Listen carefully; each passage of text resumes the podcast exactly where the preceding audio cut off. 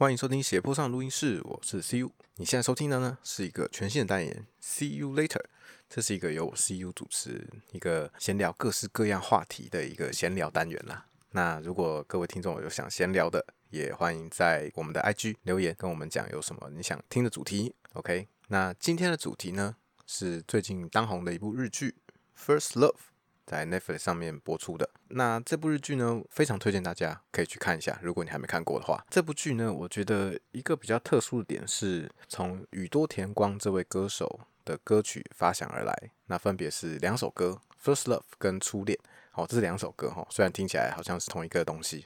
《First Love》这首歌是他出道专辑的里面的一首歌，发行日期是在一九九九年。后来的这首《初恋》好像是二零一八年发的吧。这部剧呢，就是以这两首歌作为发想。那刚好时空背景，也就是设定在这两首歌之间的这个期间。那所以其实它特别的地方，就是在通常都是歌曲是搭配剧的，但这部剧是从这首这两首歌发想而来的哈，其实蛮蛮特殊的。那我们接下来大致带大家先简介一下，以防如果有观众没看过的话，不知道这部剧在讲什么。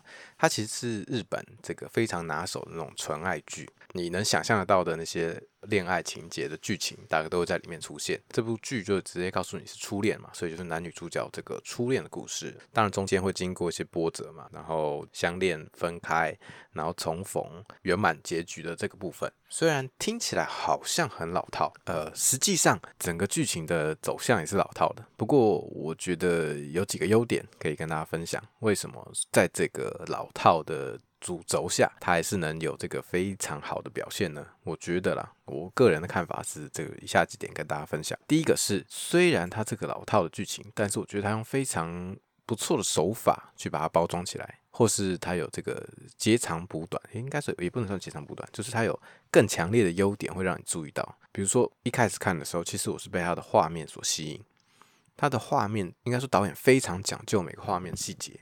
不管是光影啊，还是这个所有的配色，它其实非常讲究。所以你在看每一个画面的时候，我觉得它每个画面都有流露出那一种就是感情的感觉，真的不夸张哦。就是最近看很多剧都需要快转，也就是像 Netflix 最快就是快到一点五嘛。如果你觉得画面没什么特别想要注意的，你就会想要赶快把剧情看完的话，就会我就会快转了。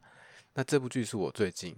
完全不想开快转，就是想要仔仔细细的，你知道，看它每一个画面带给你的感受，然后以及它的配乐用的也都是非常的好，所以这两点会加深整部你对整部剧的这个投入感。那第二点呢，就是它透过一些时间性的跳转，不会让你很好猜到下一步这个剧情会是什么走向，反而你会得到一些惊喜，你会呃。想说赶快看下一集，才才会知道哦，为什么会这样子？会有一些这种那种比较勾人胃口的部分，所以我觉得他他剪辑的部分也是蛮好的。整个呃，对于这个时空线跳接的概念，也不会太让你看不懂哦。就是你你可以很清楚的了解，就是这个时空线是什么，这个时空线是什么，其实蛮好蛮好理解的。我觉得我我看的时候没有，就是会有那种有一些电影时空线这样一直跳来跳去，电影会觉得哎。你看不懂现在在干嘛？这样是是不会，其实它是蛮单纯的。它的这个背景选在北海道，然后有非常唯美的画面，我不夸张，它真的有些画面就是好像你在看动画一样，就是天空是非常的蓝，然后草地很绿。当然，它一定调色调的就是让它非常好看，但是我真的觉得你在看的时候就会觉得好像那个背景好像动画一样，这个背景真的是太假了。然后。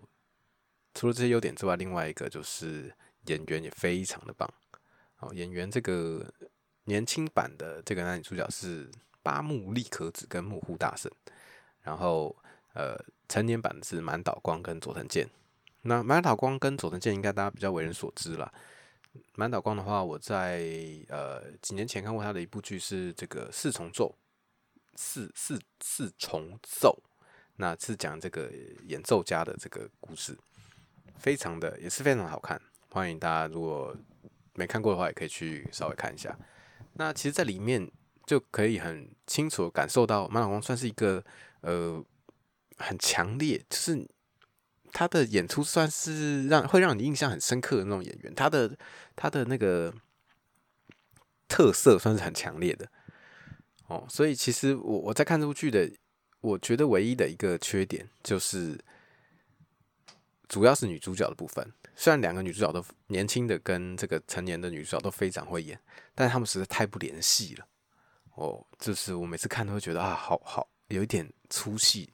两个都非常会演，但是他们长相实在差太多了。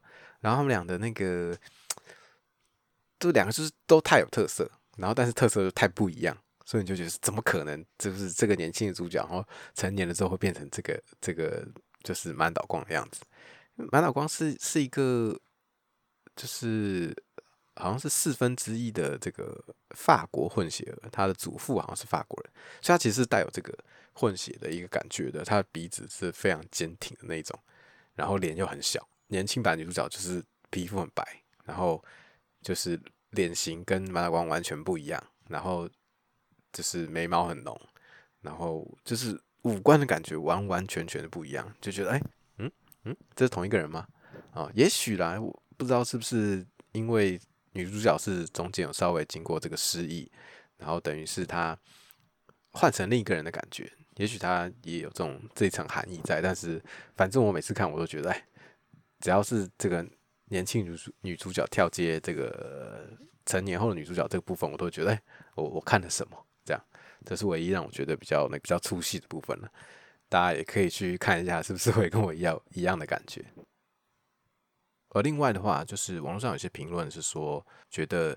剧情很老套啊，然后男女主角的这个人设怎么非常的缺乏，对他们的感情的描述来说非常缺乏。也就是说，他们在年轻的时候相遇，但是却过了这么多年之后，他们还有这么深刻的感情，是怎么可能会这样子呢？但是我觉得，毕竟这部剧，我觉得你与其说是初恋，不如说，呃，围绕着这整部剧的主轴是遗憾，不是因为他们是初恋。才有这么深的感情可以延续到二十年后，而是因为他们有非常深的遗憾，所以因为这个遗憾保留了那个美好的部分。不知道大家有没有这种感觉啊？有时候大家会说，哎，初恋是最难以忘怀的。其实我觉得不见得，因为如果你初恋就是你知道闹得很不愉快分手，那你怎么会就就难以忘怀嘞？所以我觉得这部剧老套，但他透过这个刚好失忆的部分来缓解了他。对男女主角这个感情描写的比较单薄的部分，也就是说，他们的感情被迫停留在最美好的那个部分，所以他们的保鲜期才可以这么好。也许在午夜梦回的时候回想起的部分都是最好的那个部分，因为他们是被迫被拆散的，而且他们拆散的时候就是你知道，就是感情正好的时候。那如果你都已经你知道，不管是和平还是不和平啊，就是你已经分手了。都已经讲好分手了，那其实你对这段感情的回想，也许就不会那么美好了嘛。剧中的遗憾当然不只是这个感情的部分，那其实也有这个亲情啊，也有这个梦想的部分。所以其实它除了纯爱的元素，当然还是有多加一点其他的东西进去了，然后包含的对于其他人物的描写啊，都有你知道值得让人感动的部分。所以我觉得非常推荐给大家。那。如果大家在这个闲暇有空，欢迎在收听完我们节目之后呢，可以去看一下这部剧，也欢迎追踪我们的 IG，呃，Studio 打 Slope，好，大家可以去搜寻一下。OK，今天节目就到这边，感谢大家，See you later。